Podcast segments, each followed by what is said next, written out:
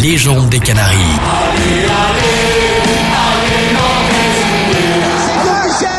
le football club de Nantes est champion de France. On est heureux, on est heureux tout simplement. Bonjour à tous, c'est Julien.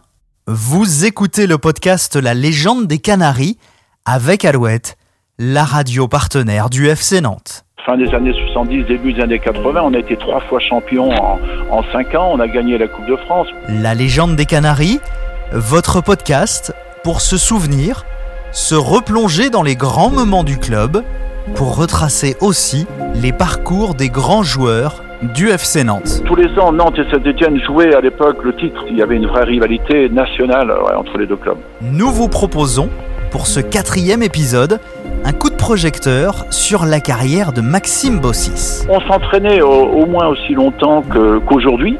Il y avait des entraînements tous les jours, deux fois par jour parfois, voire trois fois dans les, dans les stages de, de préparation. Son arrivée à Nantes, son intégration dans l'équipe première, ses rapports avec ses entraîneurs, ses quatre titres de champion de France, sa victoire en Coupe de France, Maxime Bossis se confie pour nous dans ce podcast La légende des Canaries. Bonjour Maxime Bossis. Bonjour. Né en Vendée en 1955, quel souvenir vous gardez de votre enfance et notamment de la partie euh, football quand vous étiez, vous étiez môme? On a tous euh, aimé le, le foot dans, dans la famille, avec euh, notamment les, les frères. On a joué euh, au foot très très jeune, même si j'ai intégré euh, ma petite équipe de Saint-André-Treizevoix à, à mi-chemin entre Nantes et, et La Roche-sur-Yon, qu'à l'âge de 13-14 ans, il n'y avait pas d'équipe avant, hein, ce qui s'appelait les équipes minimes, donc vers 13-14 ans. Mais euh, on a été bercé évidemment par le, le sport en général et le foot en, en particulier dans la famille. On a été euh, encore une fois euh, tous euh, euh, de fervents supporters euh, du sport en général. Et c'est vrai que euh, dans les petits clubs, il n'y avait que le football qui existait. Il n'y avait pas d'équipe de basket, il n'y pas d'équipe de, hand. Et donc, euh, naturellement, on se dirigeait vers, euh, vers le foot. Alors, vous êtes arrivé à Nantes en 1972. Euh, ça s'est passé comment? Racontez-nous un petit peu. Bon, ça s'est passé en deux temps, car euh, en 72-73, j'étais euh, aux Établières à La Roche-sur-Yon, où je terminais mes études secondaires euh, pour euh, passer le, le bac. Et quand Nantes m'a fait signer, euh, j'ai dit à Robert Buzinski, euh, qui était directeur sportif, bien sûr à, à l'époque, que je voulais rester interne à La Roche-sur-Yon pour passer le bac. Et je venais donc à Nantes uniquement pour les vacances scolaires m'entraîner, et parfois le mercredi, et jouer après le, le, le week-end avec Jean-Claude Soideau, qui était euh, patron de la formation et entraîneur-joueur de, de l'équipe réserve. Donc c'est une année un petit peu euh, différente de, de, de celle qui m'ont entendu après, puisque j'étais à La Roche-sur-Yon tout en jouant au FC Nantes. Et avec cette envie de devenir joueur professionnel. Quand j'ai signé au FC Nantes à 17 ans, ça commençait quand même euh, à être un, un vrai rêve, mais c'était pas le rêve principal. Quand j'étais euh, à l'école euh, avec deux ou trois très très bons amis, on était euh, fervents, férus de- d'écologie, et un de mes rêves aurait été de euh, de m'occuper d'une réserve naturelle, euh, euh, d'étudier ce, la, la flore, la faune. Euh, j'ai toujours gardé d'ailleurs euh, beaucoup d'attirance pour euh, pour ça, pour la pour la nature. Et le foot arrivait en seconde en seconde zone, mais c'est vrai que j'ai eu un, un choix à faire à 18 ans, euh, arrêter mes études après le, le bac et me lancer à corps perdu dans le foot, ou alors continuer l'école et faire un petit peu le foot d'une manière plus dilettante. Et J'ai choisi la première solution, euh, ce que je n'ai pas forcément regretté. Euh, j'avais été demandé, j'avais été demandé par le FC Nantes, je devais faire, je faisais toutes les sélections quand même depuis deux trois ans, les cadets de Vendée, donc les moins de 15 ans aujourd'hui, euh, après aussi les cadets de l'Atlantique, Vendée, Ménoir, Loire-Atlantique, avec notamment le ICAMIS. On avait Mhm. d'ailleurs gagné la Coupe nationale des, des cadets, là c'était à Colombes, la, la finale à, à Paris. Et puis Angers m'avait demandé, l'équipe de Jean-Marc Guillou euh, à l'époque était une belle équipe, et Saint-Etienne évidemment aussi voulait faire faire un stage d'essai, mais Nantes était plus près. Et puis c'était un, un football chatoyant, un football qui me plaisait beaucoup.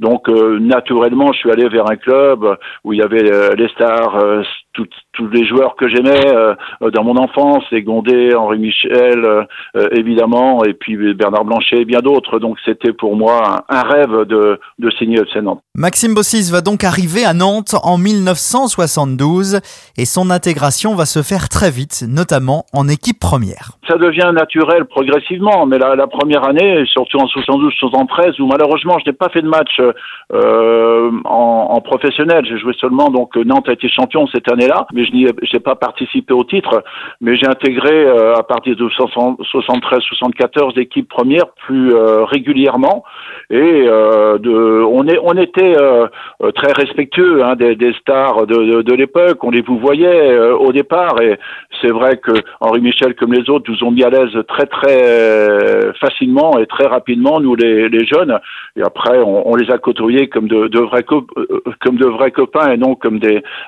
comme des stars qu'on respectait parfois même un petit peu trop. On, est, on avait euh, une génération où euh, la mentalité est un petit peu différente de celle d'aujourd'hui, où un jeune arrive en terrain conquis. Euh, nous, on mettait un petit peu de temps quand même à, à faire notre place. Vous vous souvenez des, des, premiers mots que vous a dit Henri Michel? Des premiers mots, non. Si ce n'est oui et non, bah, bienvenue, parce que on n'était pas, j'étais pas le seul jeune. Hein. Il y avait Baroncelli, il y avait Pécou, il y avait Loïc Amis qui était à Nantes depuis lui très très longtemps, Thierry Tussaud qui arrivait. Donc euh, pour pour lui, on n'était pas du tout des concurrents. De toute façon, on pouvait pas, Henri Michel ne pouvait pas avoir de concurrent au poste où il, euh, jouait. Et euh, ce que je me souviens, c'est que à nous tous les jeunes, il nous a dit, bah, vous avez quand même pas me dire, on va quand même pas vous voyez, hein. on se tutoie euh, comme avec tous les joueurs, même si vous êtes jeune, il n'y a aucune raison qu'on qu'on se voit. Donc c'était pour nous mettre à l'aise très très vite. Alors il y a deux hommes au début de votre carrière nantaise qui vont compter forcément, Jean-Claude Ciodo, José Arribas. Quel rapport euh, vous aviez avec ces, deux hommes? Bah, Avec Jean-Claude Ciodo, euh, des rapports euh, presque de de grand frère. Euh, il était un grand frère pour tous les jeunes de ma, de ma génération. Il était, comme je le disais, euh, entraîneur, joueur euh, et patron de, de la formation. Donc, on, on, se côtoyait tous les jours. On jouait ensemble le week-end. Avec José Arriba, c'est des rapports un peu plus respectueux, un peu plus lointains. Il était l'entraîneur assez redoutable et, un des meilleurs entraîneurs, évidemment, de l'histoire du club et même de l'histoire du football français. Donc, c'est lui qui a qui m'a fait débuter. Mais c'était difficile Hein, de, de, faire son trou entre guillemets euh, à l'époque, car il y avait une, une équipe type, euh, euh, notamment derrière. Il y avait, il y avait Bargas, il y avait Rio Gardon, il y avait Patrice Osman, il y avait Gabi de Michel mm. surtout que j'ai pu et qui était bien bien implanté depuis 10-15 ans à Nantes. Donc vraiment pour faire sa place, il fallait il fallait avoir un peu de, patience. Mais progressivement, euh, José Ribas m'a intégré à, l'équipe, euh, d'abord en championnat, après un petit peu en, Coupe d'Europe, et puis euh, j'ai joué de plus en plus régulièrement en 74-75, et après en commençant à être titulaire pratiquement tous les matchs à partir de 75. Maxime Bossis revient pour nous dans ce podcast La légende des Canaries sur ce fameux jeu à la nantaise. Euh, c'était un jeu où, en définitive, euh, euh, on se souciait moins de la performance individuelle, un jeu où vraiment on, essayait de trouver toujours le meilleur positionnement pour donner le ballon assez vite, un jeu fait aussi d'énormes déplacements, un jeu toujours en mouvement où la technique était privilégiée. On était un peu les, les différent de, de, ce qui se faisait à Saint-Étienne, qui avait un jeu assez impressionnant, mais basé plus sur les qualités physiques athlétiques. Non qu'on n'avait pas de qualité athlétique à Nantes, mais c'était surtout basé sur la technique et euh, surtout sur le jeu collectif. Ça explique le fait que pas mal de joueurs de ma génération étaient beaucoup moins à l'aise en équipe de France, car sortis du, du moule nantais, euh, du jeu euh, presque trop collectif parfois nantais, du moins quand il est quand il est exposé en équipe de France, beaucoup de, de, de joueurs nantais euh, n'étaient pas à l'aise parce qu'ils sortaient euh, euh, d'un cocon, d'une famille où ils étaient vraiment très très très performants. Alors qu'en équipe de France, il faut trouver le juste milieu entre la performance individuelle et le jeu collectif, ce que j'ai réussi à faire. Certains autres ont réussi à faire, mais d'autres avaient vraiment, Lucas Camis, quelques autres, les, les, les, possibilités de faire une grosse carrière en équipe de France et n'ont pas pu franchir ce palier-là. Maxime Bossis se souvient également de ses nombreux entraînements au FC Nantes. On s'entraînait au, moins aussi longtemps qu'aujourd'hui. il y avait des entraînements tous les jours, deux fois par jour parfois, voire trois fois dans les dans les stages de, préparation. Mais l'entraînement était différent, il était plus sur la longueur. On faisait énormément de, courses. Je me souviens de de cross à, au parc de Procès euh, en début de saison avec des, des, des côtes terribles. Euh, il fallait courir pendant une demi-heure, trois quarts d'heure avec des accélérations, des petits temps de récupération. Donc il y avait vraiment une préparation physique un peu différente de ce qui se fait euh, aujourd'hui. Et après sur le terrain, c'était excessivement varié, notamment avec Jean-Claude Sodo, avec Coco, euh, qui faisait évidemment pour tout le monde des, des, exercices un peu complexes. Et puis quelque part, il y en a certains pour qui j'avais un intérêt très limité. Il le savait, donc il me regardait en souriant en disant Max si tu fais pas pour moi, fais-le pour les autres. Bon, je sais que tu as à peu près compris ce que je veux faire, mais donc quelque part, ça me faisait un petit peu sourire ces, euh, ces choses où il y avait euh, euh, ces exercices où il y avait quatre bulles, des plots un peu partout, parfois des jeux sans ballon, il fallait faire semblant de de s'échapper alors que donc donc c'était je, je, savais où il voulait en venir et ce qu'il me disait Coco Sodo, c'est que de toute façon, il fallait que que pour intégrer ce jeu qu'il voulait faire, que certains joueurs répètent sans cesse tout ça à l'entraînement pour être à l'aise, pour avoir une culture, une culture euh, tactique, une culture collective que, que certains n'auraient peut-être pas eu euh, sans des exercices aussi euh, aussi complexes et aussi répétitifs. Hum, mais il fallait le faire aussi avec des joueurs intelligents parce que dans la tête, il fallait que ça fonctionne aussi. C'est la chance. On parle toujours des entraîneurs évidemment qui ont jalonné de qualité le, le, le FC Nantes, hein, de d'Aribas à, à Denouex, en pensant par Sodo, Vincent et, et quelques autres. Euh, mais euh, il y avait une grosse euh, sélection. moi, quand je suis arrivé à ma génération, on est arrivé assez tard, à 16, 17, 18 ans parfois, et il y en a 9 sur 10 qui ont été professionnels. Et, et, et peut-être 5 sur 10 qui ont été euh, qui ont été interna internationaux. Alors qu'aujourd'hui on sait très bien que dans un centre de formation euh, s'il y en a 5 professionnels sur 60 euh, chaque année euh, c'est formidable. Mmh. Donc il y avait déjà une grosse présélection et on tenait compte quand ils nous appelaient ils tenaient compte également de l'état d'esprit du jeu qu'on pouvait pratiquer des qualités techniques qu'on pouvait avoir à 15 16 17 ans donc il y avait une vraie une vraie présélection et surtout euh, on était euh, adultes, on, est, on, gérait bien, euh, notamment avec Jean-Vincent, on gérait bien notre groupe, on, on, on savait euh, ce que les entraîneurs nous demandaient, on adhérait et puis euh, on était, on faisait vraiment partie du club, on n'était pas des mercenaires, loin de là. C'était moins bien structuré que ça peut l'être aujourd'hui, vrai, véritablement beaucoup moins bien parce que un, déjà dans le solide, on n'avait pratiquement pas grand-chose. Diplôme, on n'en avait pas. Mais on sentait bien les choses. De 1976 à 1982, c'est Jean Vincent qui coachera le FC Nantes Maxime Bossis se souvient de cet entraîneur. Ah, j'ai une image exceptionnelle de, de Jean-Vincent. Euh, il est évident que euh, au niveau de, de, de, la qualité et de la recherche euh, de, l'entraînement, Arribas, Sodo et, et Reynald euh, étaient supérieurs. Il faut bien le dire. Par contre, euh, il a eu, lui, comme on le disait tout à l'heure, la chance de tomber sur un groupe très très mature. Euh, fin des années 70, début des années 80, on a été trois fois champion en, en cinq ans. On a gagné la Coupe de France, on a refait une finale euh, qu'on a perdue malheureusement contre le PSG. On a été demi-finale de la Coupe des Coupes. On a eu un, palmarès exceptionnel. On a dû finir deux fois deuxième. Et, ce qu'il a, apporté, c'est un petit peu une respiration entre Arribas et Swado, une respiration. C'est-à-dire, il était toujours de bonne humeur, tout le temps tout le temps, de bonne humeur en entraînement, il participait avec nous euh, au match, euh, de bonne humeur même après une défaite, où il racontait des histoires euh, incroyables jusqu'à 5 heures du matin. Donc, quelque part, il nous apportait une espèce de, de, de, de, joie de vivre communicative, et il est tombé au bon moment, et nous aussi avec lui. Et ça a été, ça a été cinq années assez formidables avec Jean-Vincent. Hein. À trois journées de la fin, Nantes est sacré champion ce 1er juin 1977. La fête est totale L'équipe de Jean-Vincent termine avec 9 points d'avance. Une vraie promenade de santé. C'était vraiment une équipe de jeunes, bien encadrés, et, et ils calculaient pas quoi. Ils rentraient sur le terrain, ils étaient sûrs d'eux. Maxime Bossis a remporté la Coupe de France avec le FC Nantes en 1979.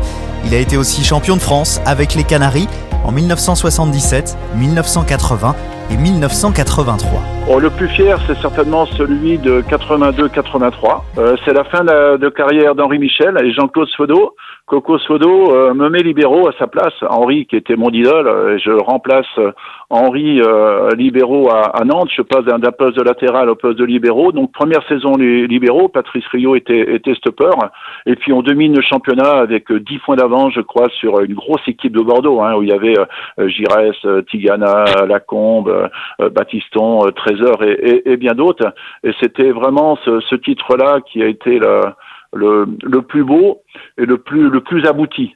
Euh, on se sentait presque presque invincible et c'était euh, c'était une belle année. Le tour d'honneur bien sûr pour les Nantais qui sont dès ce soir assurés du titre de champion de France. Fin des années 70, début des années 80, le FC Nantes dominait le football français mais avait beaucoup plus de mal en Coupe d'Europe Maxime Bossis. On avait l'appréhension des grosses équipes italiennes, anglaises, espagnoles, euh, un complexe, j'arrivais pas à trouver le terme, on se faisait un complexe d'infériorité certainement par rapport euh, aux grosses cylindrées.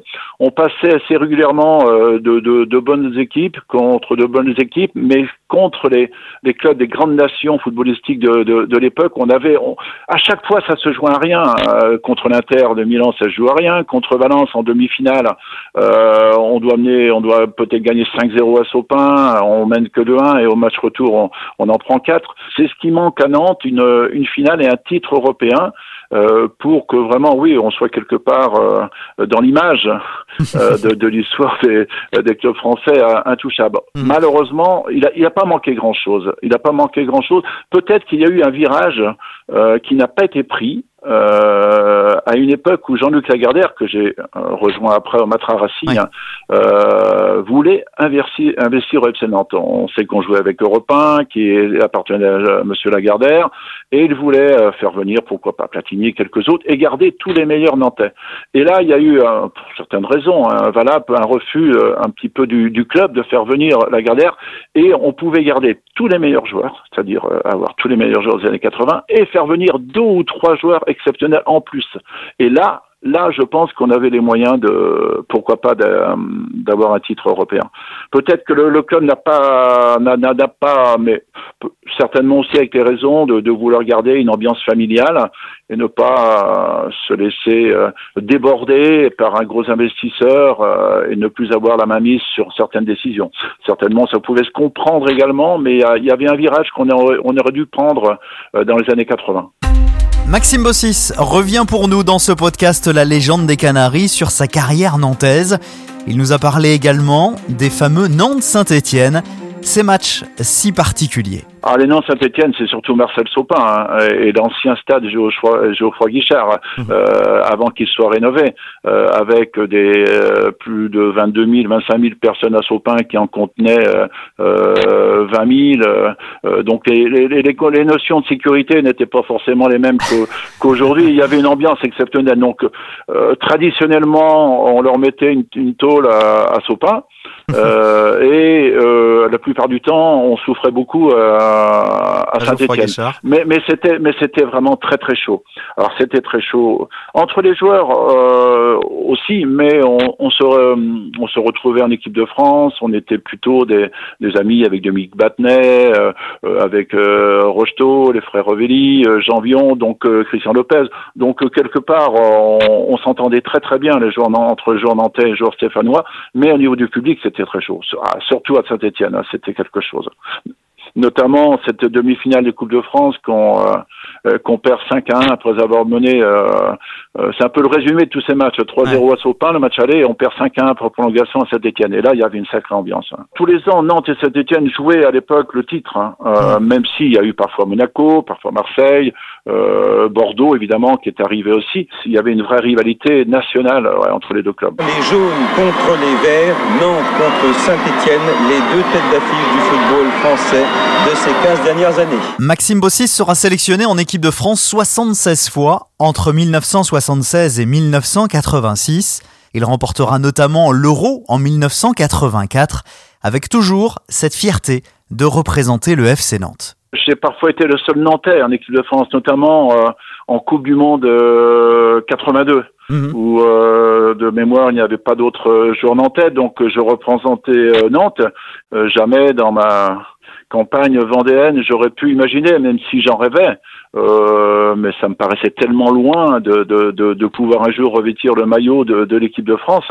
Euh, c'est un, un, rêve malgré tout euh, abouti. J'ai fait, j'ai eu la chance de faire trois coupes du monde, en 78, 82, 86, de demi-finale, euh, l'Euro 84, et puis avec Platini, on a fait euh, donc dix ans ensemble de l'équipe de France Espoir, des premières présélections de jeunes, l'équipe de France militaire qu'on a passé ensemble au bâtiment de Joinville.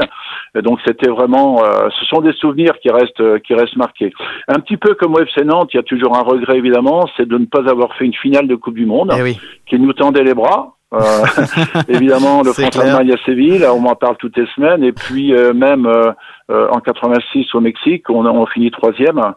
C'est certain, on méritait, je pense, sur les deux coupes du monde, de faire une finale. Est-ce qu'on l'aurait gagné ou pas Je ne sais pas. Hmm. Mais euh, euh, c'est un regret éternel. Il reste quatre tireurs. Pierre Lidbarski marque, Platini en fait de même, ainsi que Karl-Heinz Rummenigge. Quatre partout. C'est au tour de Maxime Bossis, auteur d'un match exceptionnel, de s'élancer.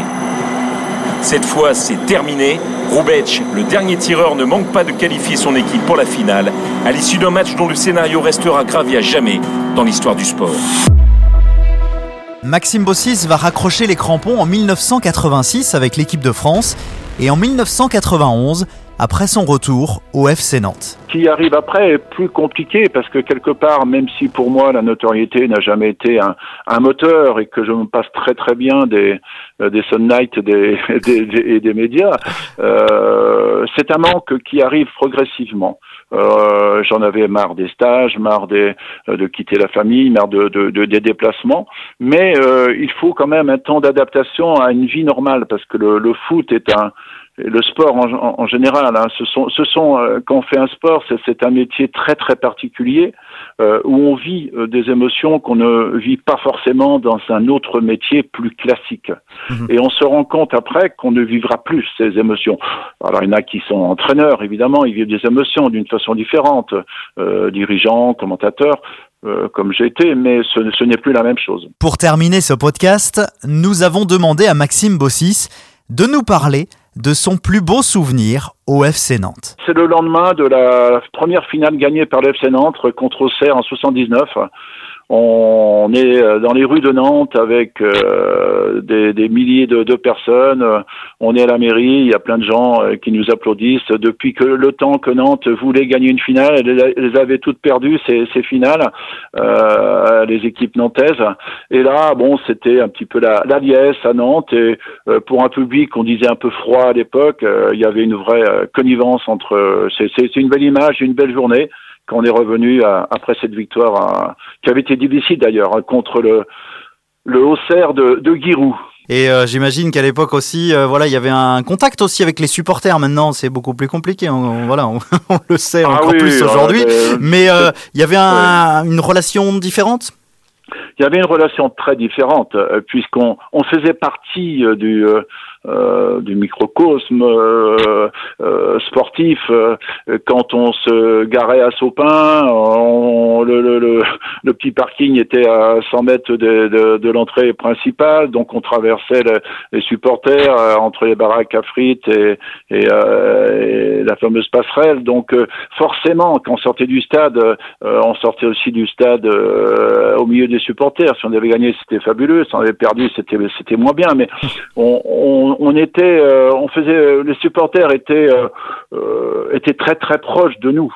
Très proches. Aujourd'hui, tout a changé. Aujourd'hui, chacun part avec des stades sécurisés, dans des voitures pas blindées, mais presque. C'est une image, mais j'exagère à peine. Donc, tout a vraiment changé. Et je suis assez content d'avoir vécu cette cette génération des années 70-80 où où vraiment le, le jeu, euh, surtout FC Nantes, prenait le, le, pas, le beau jeu prenait le pas sur euh, euh, tout ce qui peut parfois ternir un petit peu le, le rêve de, de ce qu'on pouvait avoir quand on était jeune, c'est-à-dire trop de médiatisation, un peu trop d'aspects financiers, et euh, c'était pas le cas à l'époque. Merci beaucoup pour euh, ce témoignage, Maxime Bossis. Merci de rien, mille fois. Je vous en prie, merci. C'est un réel plaisir de vous écouter. Merci mille fois, en tout merci. cas. Merci.